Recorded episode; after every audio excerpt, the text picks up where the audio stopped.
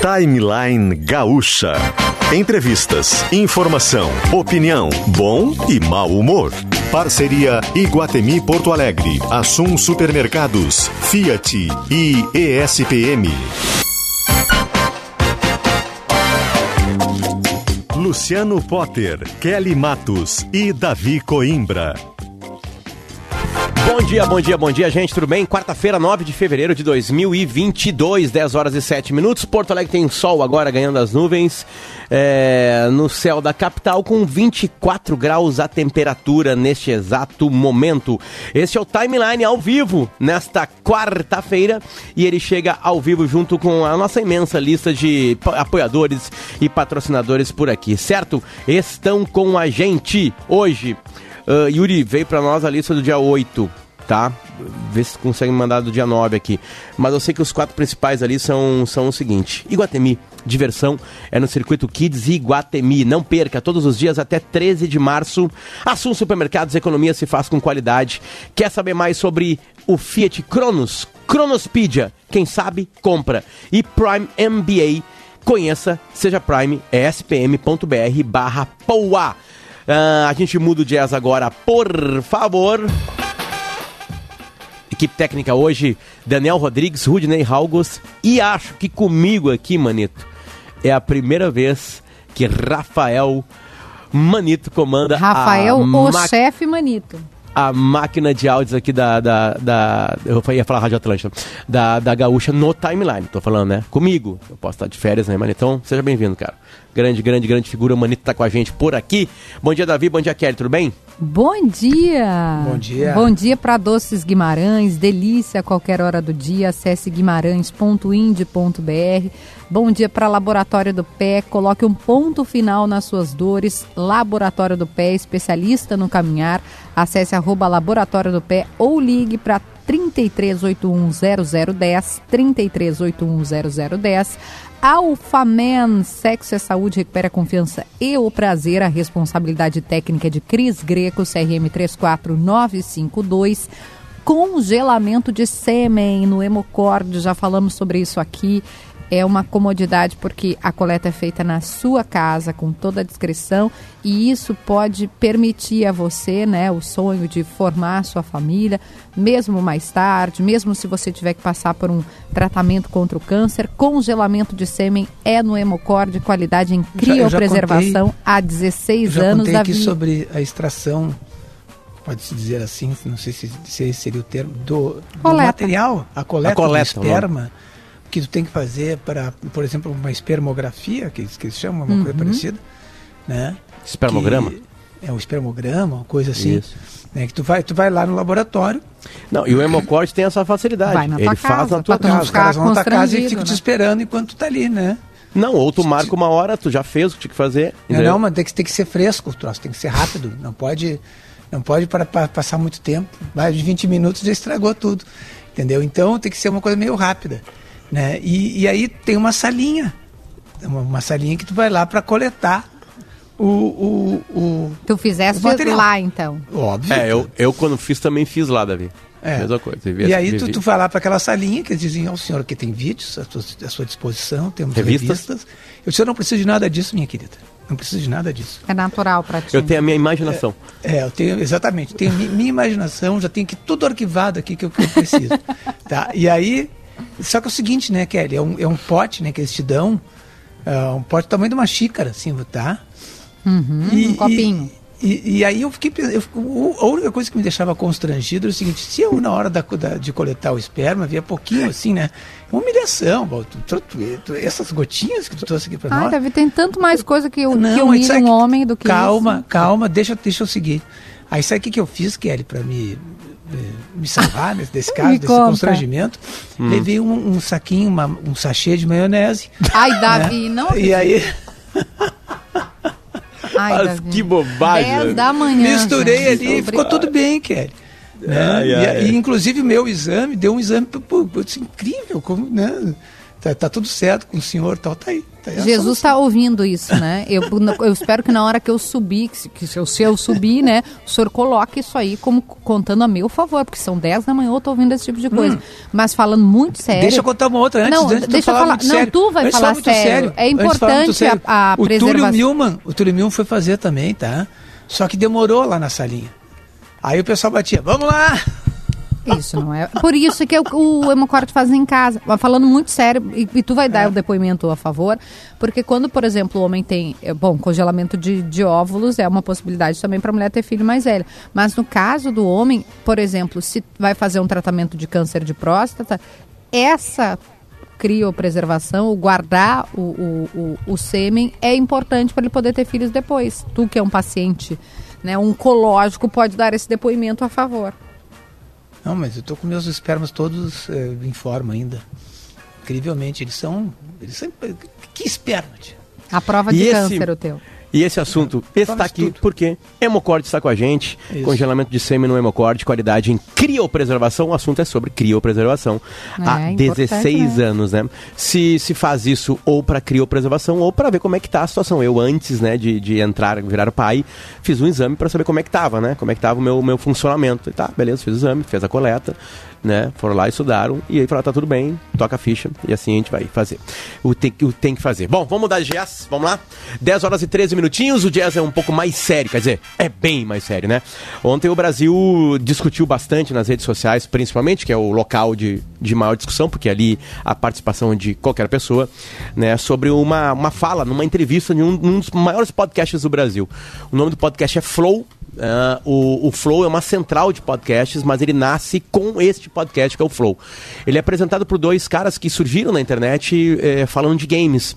E eles são conhecidos pelos seus apelidos, né? O Monark e o Igor 3K conseguem com as entrevistas e conseguem, conseguiram relevância no Brasil nos últimos tempos, eh, entrevistando pessoas importantes do cenário nacional, de escritores a políticos, a, claro, no mundo dos gamers também, como jogadores, eh, também indo para jogadores de futebol. Sérgio Moro deu entrevista esses tempos para ele. Esses tempos lá, exatamente, Não, várias, várias Leite, personalidades Dória, brasileiras.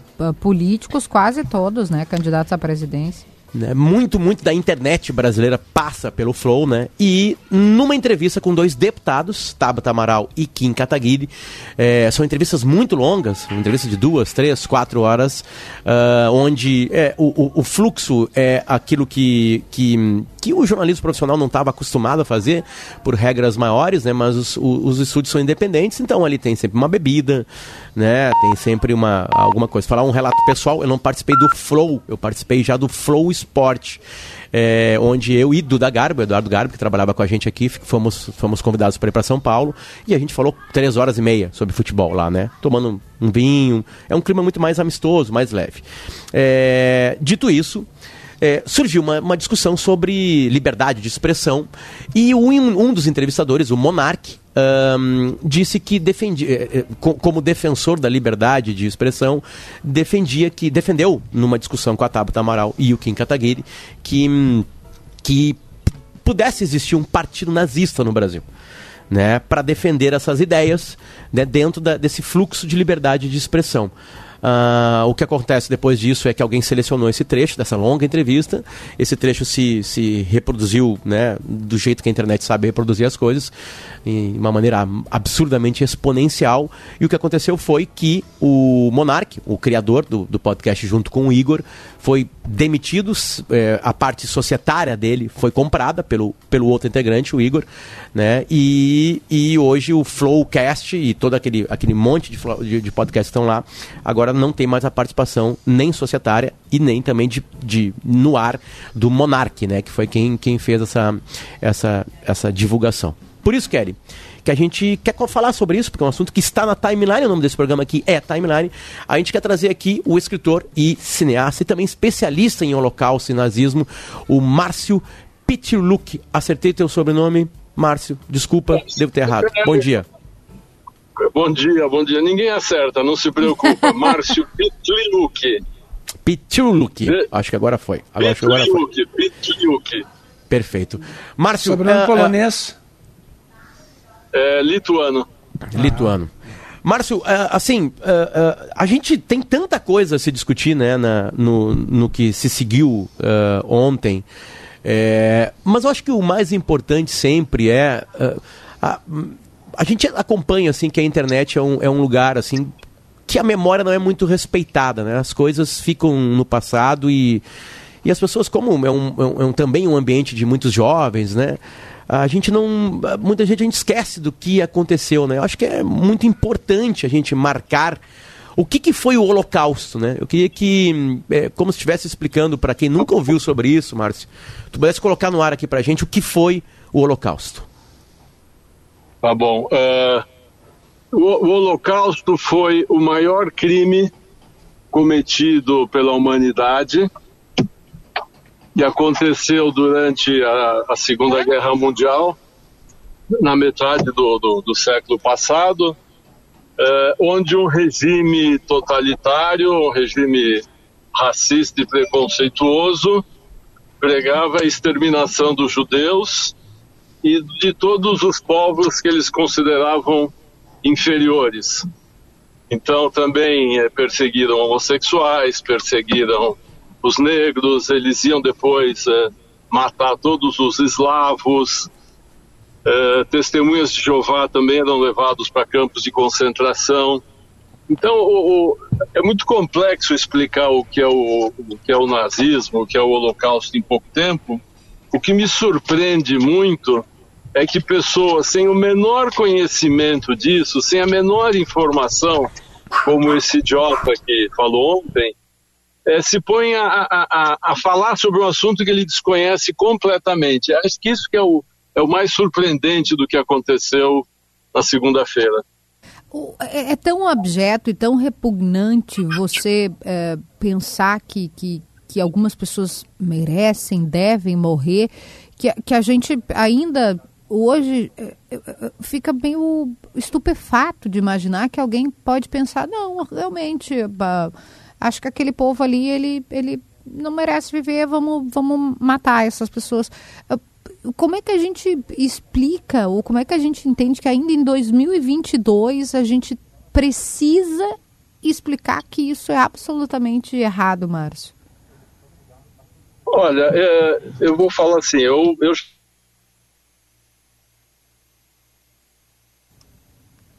Perdemos o contato. alguns livros. Agora, Márcio, a gente de... deu um corte e você vai ter que começar a resposta do começo. Como é uma tá. ligação de WhatsApp, acho que a internet, às vezes, ela nos, nos dá essas quedas, né? Mas, por favor, pode começar a resposta tá. de novo.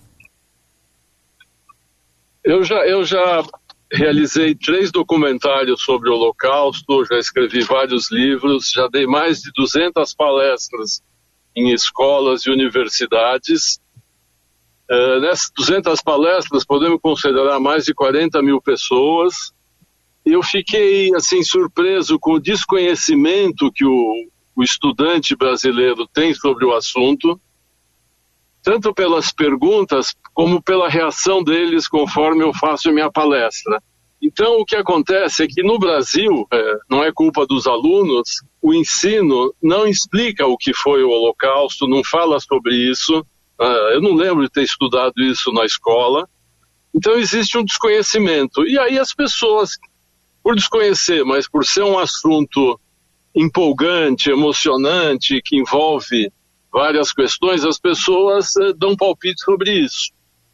Quanto ao que você falou, né, essa, essa coisa de, de matar o outro, aqui no Brasil a gente não, a gente está longe disso, mas na Europa até hoje existe esse ódio é, de um povo contra o outro há 30 anos atrás, 20 anos atrás, a gente viu na, na Sérvia e na Croácia as pessoas ainda se matando. Lá existe um, um, um ódio racial muito grande que, que vai até a morte mesmo, até, até o extermínio. No Brasil, a gente está longe disso, felizmente. É um, é, um, é um país que recebe os imigrantes de braços abertos. O imigrante aqui chega um italiano, um japonês, um espanhol, seja quem for, ele chega no Brasil e vira brasileiro. Na Europa, ele pode estar lá três, quatro gerações, ele não é considerado um local. Então a gente tem que, tem que entender também o Holocausto e o nazismo dentro de contextos geopolíticos diferentes. E o que essas pessoas é, falam aqui é, é, é, um desconhecimento total. A gente vê grupos neonazistas no Brasil com pessoas que seriam as primeiras vítimas dos, dos, dos nazistas alemães. Então, é, é o desconhecimento é, é perigoso porque leva a essas idiotices que aconteceram essa semana. É, Márcio, eu sempre digo que o, o, nazista brasileiro ele, ele é uma contradição em si, né? Porque é, tempos atrás até um, um grupo de nazistas brasileiros enviou uma carta lá para os neonazistas alemães e os neonazistas alemães, desculpe, nós não aceitamos nazistas brasileiros.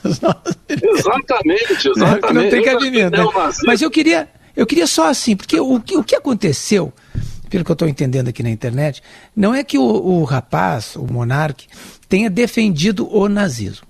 Ele defendeu a possibilidade de se fundar um partido nazista. Nos Estados Unidos, por exemplo, existe essa possibilidade. Se quiser fazer um partido nazista, se faz. Existe um partido nazista nos Estados Unidos? É, não, eu fiquei Ele chocado, existe. por exemplo, com, com, com, com na, olhando na TV desfiles da Ku Klux Klan lá, quando eu morei lá. E tem aqueles caras vestidos aquele lençol, aquela, aquela coisa ridícula. Mas tem e pode. Né? Então, existem maneiras de ver essa questão. Nos Estados Unidos, a, a, a, liberdade de expressão, digamos assim, ela aceita até que seja que, que, que, o, que, o, que o pensamento seja criminoso desde que ele não seja efetivado. Quer dizer, tu pode pensar, tu pode falar, não pode fazer né? uma vez que é criminoso. Aqui no Brasil, tem várias questões que são classificadas, eh, várias questões de pensamento, de filosofia, de ideias, seja do que for, que são consideradas per si como crime. Eh, exemplo, uh, o, o, nazismo, o racismo, a homofobia. A homofobia agora mais recentemente.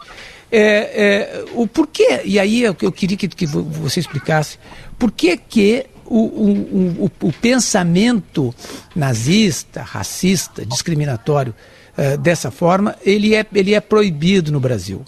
Por, por que, que a Constituição chegou a essa conclusão de que aqui eh, a pessoa não pode expressar esse tipo de pensamento, enquanto que em outros lugares, como nos Estados Unidos, que é conhecido como, como digamos assim, é o, é o centro da, da do, do, pensamento libertário, vamos dizer assim, lá pode. Olha, é, eu não sei te responder essa pergunta uh, pelo seguinte: eu não sei em que países o partido nazista é permitido, eu não sei em que país o símbolo nazista não é proibido, porque a cruz suástica também é proibida no Brasil, não sei se em outros países é. E também não sei te responder por que, nos é, Estados é, Unidos. Na Alemanha é proibido. Pode. Pois é, eu não sei, eu não sei te responder também porque nos Estados Unidos pode. Uh, e, e, essa minha resposta é exatamente para falar o seguinte: quando a gente não conhece o assunto, a gente não tem que falar dele. Assim como esse idiota certo. não sabia o que o nazismo e e o holocausto, ele não tem que falar dele. Eu, eu não vou falar de física e de química, que eram matérias que eu tomava pau na escola eu falo do que eu conheço. A gente ia ser tão melhor uh, sociedade se, se cada um só falasse sobre aquilo que realmente entende, né? Porque, pelo amor de Deus, é, é uma quantidade de. O Potter brinca muito aqui, Márcio, assim, que quando as pessoas fazem esse tipo de coisa, que é a mesma coisa que olhar para um prédio sendo construído e dizer, não, não, não, aquela viga ali, tira.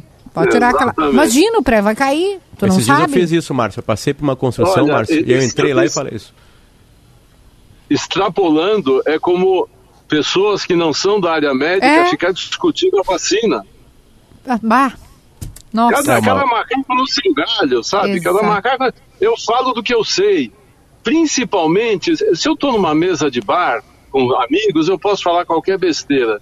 Mas uma pessoa que está num podcast, uma pessoa que está num cargo público, falar de um assunto que ele não conhece, falar besteira, isso é crime esse, esse garoto vai ser processado, porque ele, ele se ele estava bêbado ou não estava bêbado, o que é pior, fazer um programa bêbado, muito pior, se ele estava bêbado ou não, ele vai ser processado por crime racial. Provavelmente ele vai ser preso. Ele vai aprender a não falar o que não, o que não conhece, a não falar besteira. Ô Márcio, vamos uh, vou pegar nessa parte né, que você falou do, do desconhecimento das pessoas. E para quem está nos ouvindo e, e por algum acaso da vida não estudou e não conheceu, é, se você pudesse falar do horror, do que aconteceu, é, né, obviamente a gente não tem aqui do holocausto e do, do, do que foi praticado para que a gente bote de uma vez por todas nas nossas cabeças quantas pessoas sofreram, morreram e ainda sofrem por causa desse tipo de, de regime, repito, nefasto, abjeto e que jamais pode ser reproduzido. Eu, eu vou tentar resumir em pouco tempo. Uh, a Alemanha estava destruída depois da Primeira Guerra Mundial, a moral do povo estava baixa, a inflação estava alta, e surgiu um salvador da pátria, o que é sempre perigoso. Então, Hitler, que era uma pessoa carismática, falava o que o povo queria ouvir, ele começou com o discurso de que os alemães eram superiores e que a culpa da derrota da Alemanha na Primeira Guerra Mundial era dos judeus, porque eram, existia um complô mundial para dominar o mundo. Ele inventou essa mentira, que hoje a gente chama de fake news, mas isso existe há muito tempo. Ele inventou essa fake news de que os judeus eram culpados por todos os problemas da Alemanha e, portanto, deveriam ser eliminados. Isso ele falava antes das eleições. Com esse discurso, ele foi eleito, o que já é assustador porque o povo alemão, um povo razoavelmente culto durante a segunda metade do século XX, comprou esse discurso. Ele foi eleito e começou a eliminar os judeus da sociedade, mas isso aí não estava muito claro na cabeça deles. Como eliminar, como, como acabar com os judeus na Alemanha. E olha, eu vou te falar, 0,8%, 0,8% da população Márcio. Caiu de novo. Ó, tá. voltou. É, agora... Márcio? Quando Não. dá esse... tipo de perseguição, por Márcio, exemplo, a gente parou de te ouvir mais. no 0,8%. A gente é. deu, cortou, pode continuar do 0,8%. É, é 0,8% ou 8% da população?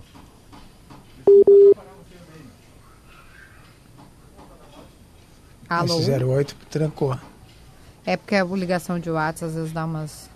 É entra Bom, outra ligação lá. Né? Estamos né? conversando uh, aqui no Timeline hoje, ao vivo, com o escritor cineasta especialista em Holocausto e nazismo, nazismo o Márcio Pitiliuk. Uh, que está contando para gente aqui, né? A gente está voltando e querendo colocar bem mais claramente essa ideia por aqui. Vamos responder. Ele estava respondendo uma coisa importante, né? Que é exatamente o que aconteceu. Uh, vamos ver se a gente Caiu consegue colocar no ar novamente aqui. É, os guris estão refazendo a ligação, mas é, é, a minha pergunta é justamente para quem. Vamos supor que alguém não saiba o que é, né? Por exemplo, até não sei se. Eu confesso que eu não, não acompanho o Flow, eu não, não sei se o Monark sabe o que é ou não é. Mas, enfim, foi absolutamente é, infeliz. É uma fala é, que, que, a gente sente um, uma repulsa, Voltamos. né? Voltou, Márcio, Márcio no 08. Apenas 0,8% da população da Alemanha eram judeus. Nós estamos falando Estamos falando em apenas seis, 600 mil judeus. Uhum. Mesmo assim, existia já um, um, preconceito, uma intolerância, um antissemitismo na Alemanha. Então, eles compraram a, a ideia do Hitler. Muito bem. Uh, como ele não sabia como eliminar os judeus da, da sociedade alemã, eles começaram a, a fazendo uma série de proibições o judeu não podia mais ter cargo público, não podia ter conta em banco, não podia ser advogado, não podia ser médico. E assim ia tirando os direitos dos judeus. Mas não existia ainda o extermínio físico. Quando a Alemanha começa a Segunda Guerra invade o leste europeu, ali sim existiam milhões de judeus. Na Polônia, tinha 10% da população da Polônia eram judeus, tinha 3 milhões e 300 mil. Aí eles começam a matar a tiros, fuzilando. Né? Eles juntavam judeus de uma cidade, levavam para uma floresta, mandavam eles cavarem covas e matavam um a um a tiro. Isso, isso não deu certo, primeiro porque era pouco producente para os alemães, porque os soldados que atiravam em mulheres e crianças não estavam aguentando mais a, a pressão, e custava caro manter um exército só para matar pessoas. Então foram progredindo, inventaram um sistema de gás para matar, que também não funcionou muito, até que uma indústria química alemã desenvolveu o Zyklon B, que era um inseticida, foi adaptado à fórmula para matar seres humanos. Assim então começou de fato o Holocausto de maneira industrial, porque depois, como o Zyklon B matava em 20 minutos uma quantidade grande de pessoas, tinham que se livrar dos corpos Então aí fizeram os fornos crematórios, ou seja, uma coisa levou a outra, e os alemães também foram aos poucos entendendo como fazer para eliminar os judeus. E, e, e, posteriormente eles iam eliminar os eslavos, porque eles queriam o território da União Soviética para fazer grandes fazendas. Estavam é, exterminando os homossexuais com trabalhos forçados, testemunhas de Jeová também, porque elas se recusavam a ir para a guerra. Ou seja, a, a, os aliados, né, a raça superior alemã, tinha os direitos sobre a vida e a morte dos outros povos. Então, isso, em resumo, é o Holocausto. Então, se a pessoa não entende o básico, ele, ele não tem que falar, ele não tem que dar palpite, tem que se informar primeiro. Tem que, eu, eu só comecei a falar desse assunto depois de estudar muitos anos. O que, eu, o que eu acho perigoso que acontece hoje em dia é que as pessoas falam sem saber, né, inventam, inventam, começam a falar uma coisa que eles não têm menor conhecimento. Em resumo, foi isso. Márcio, muito obrigado pelo teu carinho, pelo teu tempo com a gente aqui. É, é, pela serenidade, né, de dar essa resposta, né, de trazer fatos, né, nessa última pergunta da Kelly, do, do que aconteceu. E é, volte sempre ao timeline. Um abraço para ti. Caiu a ligação de novo. Caiu de novo. Bom, a gente conversou. Alô, Márcio. Muito, muito obrigado pelo carinho de, de estar com a gente aqui. Volte sempre ao timeline. Deu, agora já foi. Escritor, cineasta e especialista em holocausto e nazismo, Márcio Pitliuk. Uh, Yuri, vamos fazer o seguinte? Uh, vamos fazer um intervalo? Eu acho que o Yuri tá ligando agora aí, não? Tá ligando ou não, Kelly? Não enxergo daqui. Ele tá telefonando, Manito. Ó, faz sinal para mim se ele tá telefonando pro entrevistado. Dá uma seguradinha, Senão a então. gente faz um intervalo, que daí a gente tem tempo de respirar para voltar um pouco mais nesse tema. Ainda mais que é um tema muito pesado, certo? 10h34, este é o Timeline. Estamos no dia 9 de fevereiro de 2022, ao vivo, uma quarta-feira. Agora nublou um pouquinho aqui em Porto Alegre. A temperatura é maravilhosa, 24 graus. E a gente já volta. Nas ruas. Consórcio de serviços, viagens, estudos, decoração. Agora você pode mais. Plano sob medida para você, sem juros, sem sustos. Acesse embracon.com.br e faça uma simulação. Atenção para você que segue agora pela 386, tem obras. Isso ali com a 448 em Canoas, gerando trânsito mais lento para você que segue então no sentido interior. Seu carro novo ou imóvel está na mão, faça consórcio Embracon e invista no seu futuro. Acesse embracon.com.br e faça uma simulação. Consórcio Embracon, agora você pode mais. Há poucos anos, o Estado atrasava salários, atrasava o pagamento de fornecedores, atrasava até o pagamento dos recursos da saúde para os hospitais e municípios que estavam parando os atendimentos. E isso, mesmo com as alíquotas dos impostos aumentadas. Para mudar essa história, o governo do estado colocou em ação um amplo programa de reformas e privatizações e virou o jogo. O Rio Grande do Sul entra em 2022 com salários em dia com as dívidas de anos anteriores junto a hospitais e municípios quitadas. Com o Avançar, o maior programa de investimentos em todas as áreas na história recente. E tudo isso reduzindo os impostos aos menores patamares de alíquotas do Brasil. Sim, o Rio Grande do Sul virou o jogo. Agora, para todos os gaúchos, um futuro melhor já está acontecendo. Governo do Rio Grande do Sul, novas façanhas. Quem promete novas façanhas deve se envergonhar de falsas promessas. Em 2018, Eduardo Leite assinou o compromisso de receber os Intergs e negociar a reestruturação das carreiras no serviço público. Mas há três anos nos ignora sem diálogo. Enquanto isso, seguramos a onda na pandemia e sofremos há sete anos sem reposição e com mais de 50% de perdas salariais. Governador, ainda dá tempo de honrar a sua palavra. Sindicato dos Servidores de Nível Superior do Rio Grande do Sul. Sintergs, segurando a onda. A Guimarães une sabor e qualidade de vida, seja com a linha de pastas de amendoim ou de paçocas. Um verdadeiro espetáculo para você saborear ou usar em receitas. Acesse guimarães.ind.br e descubra. Conecte sua marca também no Vitrine RBS. Acesse comercial.grupo-rbs.com.br e clique em Quero comunicar minha marca. Grupo RBS. A gente vive junto. Você começou 2022 com dores nos pés, nos joelhos ou na coluna? Venha para o Laboratório do Pé. Faça a análise completa do seu caminhar e realinhe o seu corpo com as palmilhas computadorizadas de tecnologia italiana. O Laboratório do Pé cuida do seu bem-estar há mais de 20 anos e nossos especialistas estão prontos e te esperando para colocar um ponto final nas suas dores. Acesse arroba Laboratório do Pé ou ligue 3381 0010 e viva sem dores. Nós ouvimos todas as vozes, daqui e do mundo. Vozes que concordam e vozes que discordam. Vozes de todos os gêneros, de todas as origens, de todos os estilos. Tudo isso para entender melhor a voz do tempo em que vivemos. Fazemos isso todos os dias para que cada ouvinte descubra e fortaleça a própria voz. Gaúcha, 95 anos. A tua voz.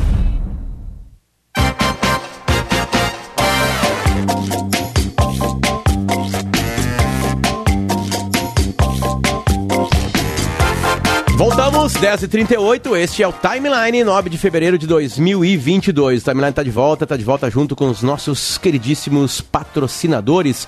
Estão com a gente no programa de hoje, essa imensa lista que nos deixa muito, muito feliz. Sinterg está com a gente, Tintas Renner também, Hemocord, Clínica Alphaman, Laboratório do Pé. Doces Guimarães, Prime MBA SPM, conheça, seja Prime, é spm.br barra poa. Fiat Mob, seu parceiro do dia a dia. Assunto supermercados, economia se faz com qualidade. Diversão é no Circuito Kids Iguatemi, não perca todos os dias. Até 13 de março a gente muda o jazz, agora Kelly Matos. Bom, Potter, é, esse assunto ele é tão pesado e difícil. Foi nesse programa, para quem não lembra, que a gente abordou é, junto a um secretário, agora ex do governo é, federal, eu e o Potter, abordamos, eu não lembro se o Davi estava, que a gente disse para ele, né? Quando tava, tava, Davi. Tava. A gente perguntou para a senhora nazista, né? Pra, por fazer um discurso muito parecido com o do, do Goebbels. É, a gente vai, infelizmente, continuar nesse tema porque nos parece que ainda falta conhecimento né, da população, ou de parte da população, sobre um regime, repito, nefasto. E está na linha com a gente o presidente da Federação Israelita do Rio Grande do Sul, diretor da Confederação Israelita do Brasil, Sebastian. Agora eu não sei se eu digo Wattenberg, ou Wattenberg. Tudo bem? Bom dia, tudo bem? Está correto, Wattenberg. Wattenberg. Bom dia, Kelly. Bom dia, Davi. Bom dia, Potter. Um prazer poder participar do programa. Obrigada por nos atender. E sabe que a gente estava fazendo, eh, Sebastião, a, anteriormente a pergunta de como é que em 2022 ainda tem gente que não sabe o que é ou que uh, pormenoriza? É, é possível entender o, o, que, que acontece? Ah, porque não é porque a gente não fala, a gente fala sempre sobre isso, né? Eu acho até que o entrevistado anterior disse, ah, mas nas escolas, mas a gente fala nas escolas também. Onde é que está esse, esse ponto de, de, de por exemplo, um, um ex-secretário do governo federal se sentir autorizado a reproduzir uma fala do Goebbels? Então, uh, eu queria, vamos fazer por partes, né, para a gente ter um pouco mais de, de, clareza nesse sentido. Eu acho que quando a gente fala de, de, de algumas questões, e vou separar uh, do que tem acontecido, né, digamos assim, no, no, no, governo, em alguns momentos, a gente está falando de, de pessoas com instrução, com conhecimento, e às vezes uh, né, com até uma, uma má intenção. Né, em boa parte dos casos. Então, são linhas de comunicação estabelecidas né, que servem para atender, eventualmente, alguma, alguma base que dá suporte, seja aqui, seja nos Estados Unidos, quando foi o governo do Trump, enfim. Agora, a questão que tu, que tu traz, principal, diz muito respeito por que, que passado tanto tempo do, do, do Holocausto, e a gente falando tanto nisso, e, e, a gente tem realmente, até como comunidade judaica, uma insistência muito grande no assunto ao longo do tempo, por que, que isso continua acontecendo?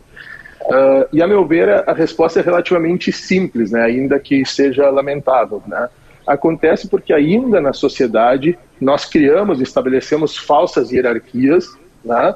e aceitamos essas falsas hierarquias e colocamos alguns grupos como ameaças, como bodes expiatórios de crises dos problemas da sociedade. Então, uh, por exemplo, isso acontece ah, porque os negros isso, porque os judeus aquilo, porque os homossexuais não sei o quê. Então, assim, a, a sociedade ainda não estabeleceu uma forma diferente que não seja escolher um bode expiatório, criar uma falsa hierarquia de que alguns são melhores, outros são piores. E esse foi o caldo de cultura que deu origem ao nazismo. Né?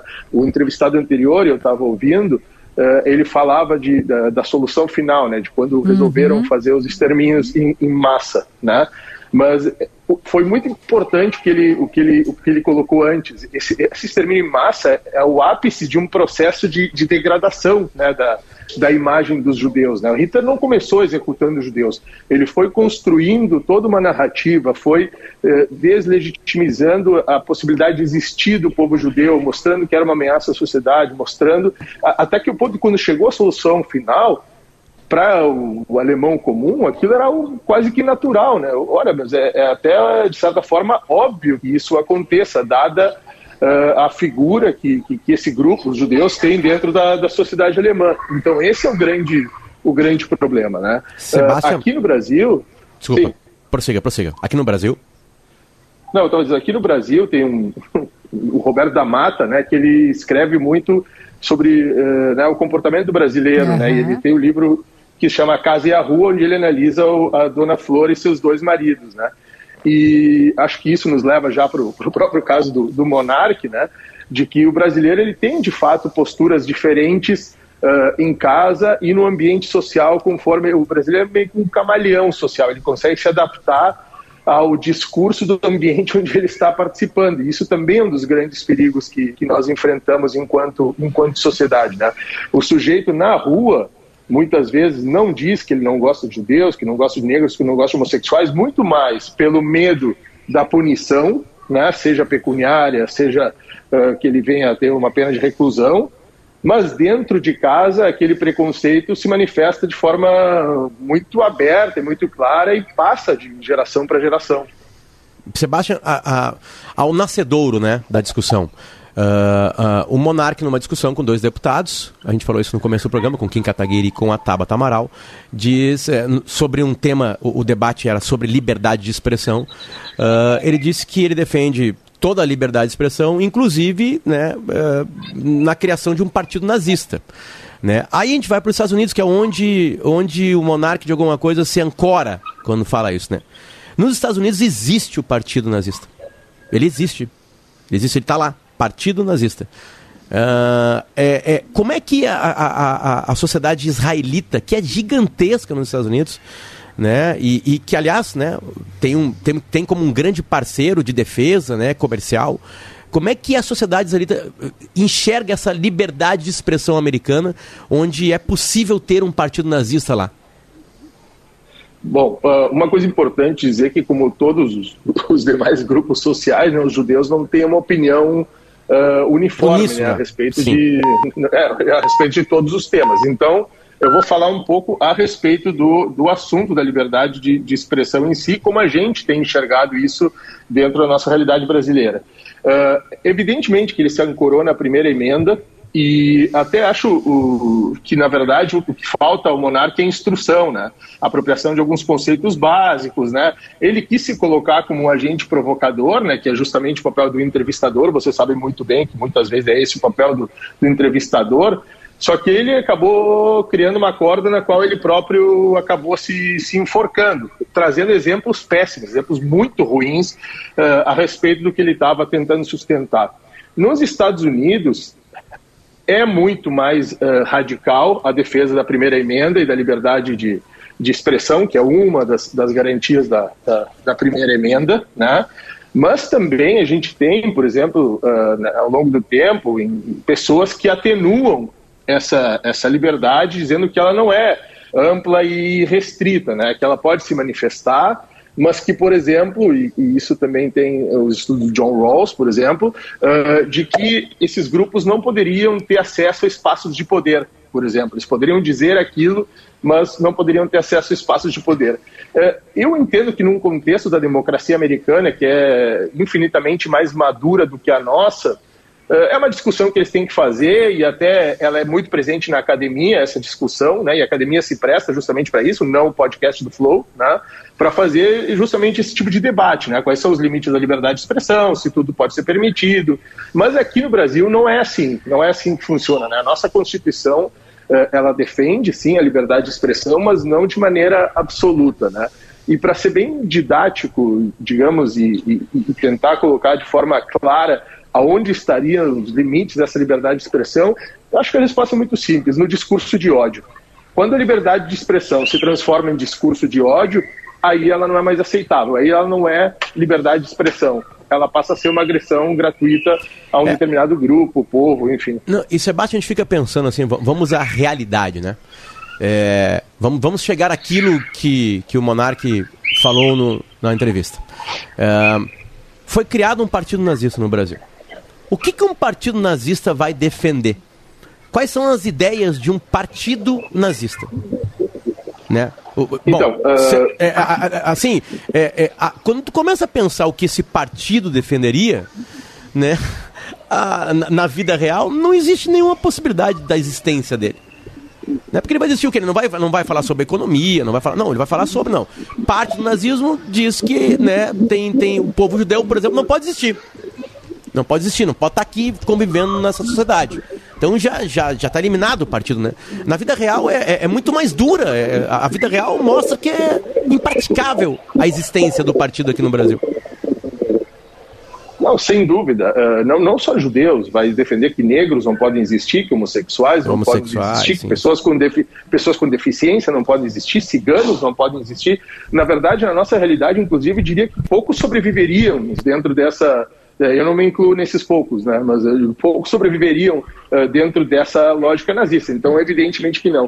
Agora, existe uma certa turbulência que esses partidos têm usado, né? Uh, e as pessoas que defendem isso muitas vezes dizendo assim: não, veja bem.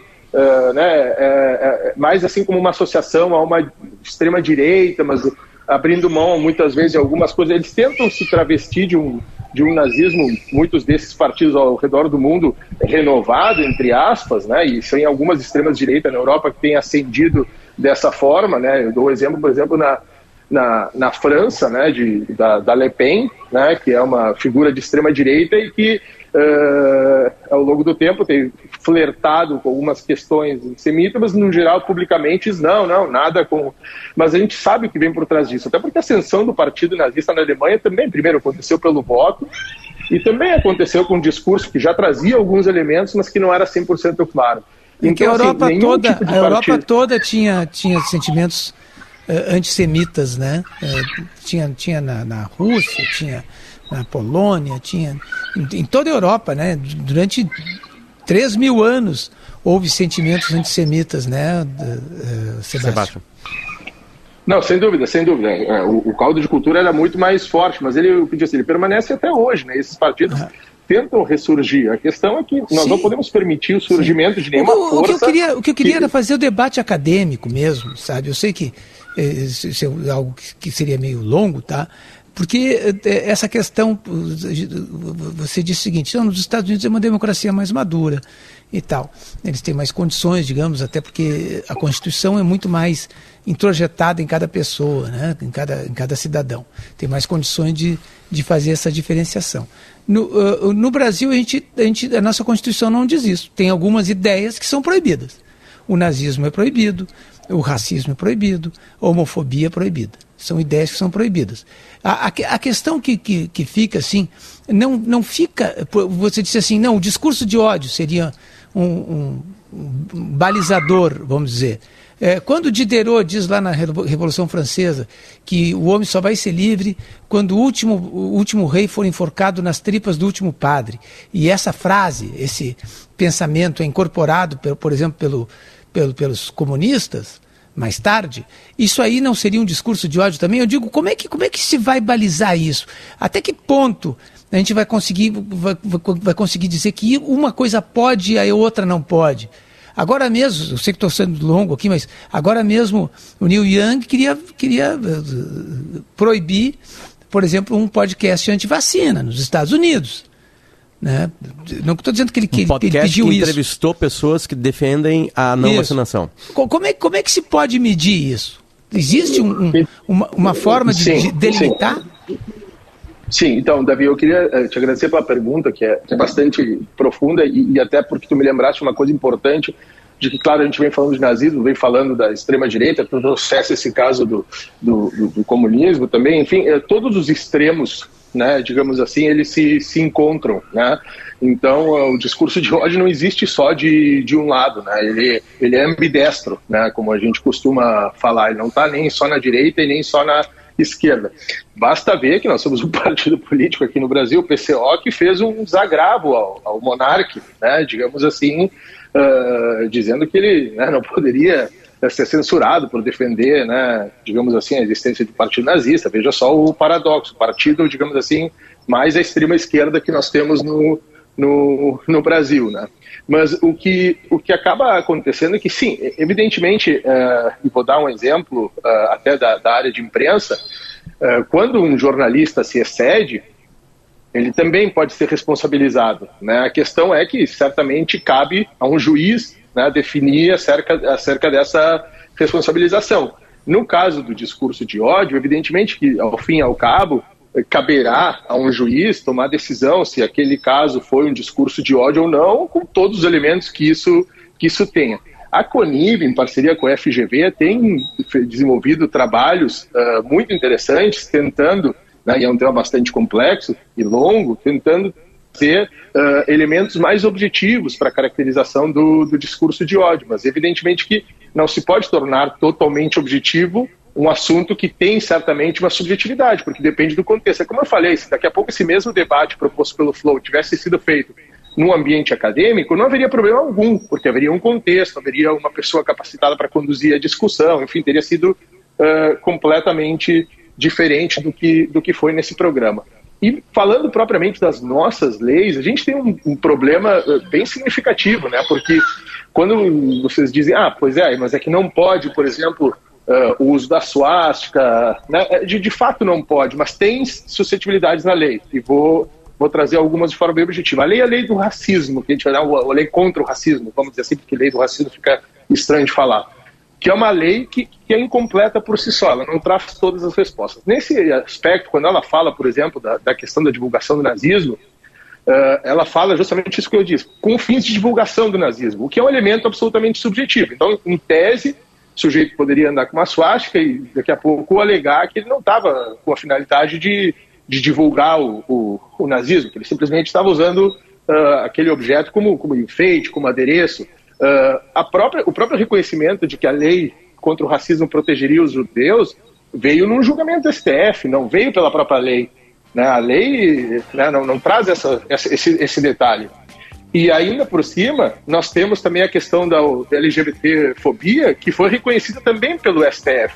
Então, os nossos desafios legislativos também são grandes para que a gente possa dar efetividade a um discurso de combate ao ódio. É complexo, né? Muito complexo. Ah, o Potter caiu, ah, o gente. Potter não, caiu, ele ficou. Oh, deixa eu explicar para o nosso querido entrevistado. O Potter começou a fazer sinais, fortes sinais, entendi. e a gente não entendeu nada. A gente respeitou ele, né? Para ele.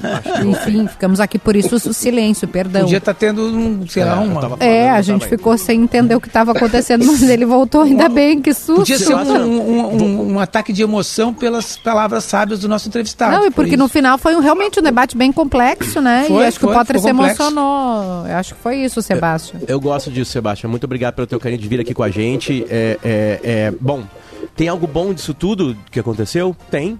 Estamos discutindo sobre um assunto muito sério, trazendo à luz. Muito sério. Muita gente está aprendendo muito sobre o que foi o local, sobre essa discussão sobre liberdade de expressão, os limites que se tem, né? O, como cada país recebe o que é liberdade de expressão, o que, que é crime. É, é, é, temos muito ainda a avançar nisso e, e é bom quando essa discussão acontece.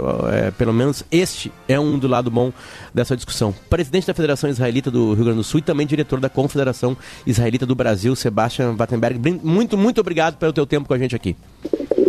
Eu que agradeço, bom dia a todos, estamos sempre à disposição para tratar desses assuntos. Perfeito. Este é o Timeline 10h56. O programa hoje honrou muito o seu nome, né? Trouxemos aqui o assunto que está sendo discutido. Um, é, é, prolongamentos disso, né? É, a gente vai ter ainda nos próximos dias e em seguida vai ter uma nova polêmica ainda. na internet. Já teve um, o afastado, o Adriles, que também fez né, um gesto enquanto a gente conversava. Pois é, e ali esse aí, esse aí me pareceu típica molecagem, assim, né? Fazer o que estava fazendo uma discussão uh, sobre, sobre, isso aí e tal, e ele, ele termina fazendo um gesto nazista, assim, né? Tipo assim. É, é, de uma maneira de econômica, né? Ele não levanta não dá, muito o braço, né? Muito pior do que foi falado na segunda-feira. É, muito pior. É, pior. Muito pior. pior. E aí foi demitido da Jovem Pan, o Adriles. O Adriles foi BBB. Participou do BBB ali que ele começou. Ah, é? é, foi o Adriles foi BBB e depois se espalhou como um, um, um, um cara de conteúdo aí e chegou na Jovem Pan. Uh, passamos pelo assunto. Voltamos amanhã. Muito obrigado à nossa produção de ouro.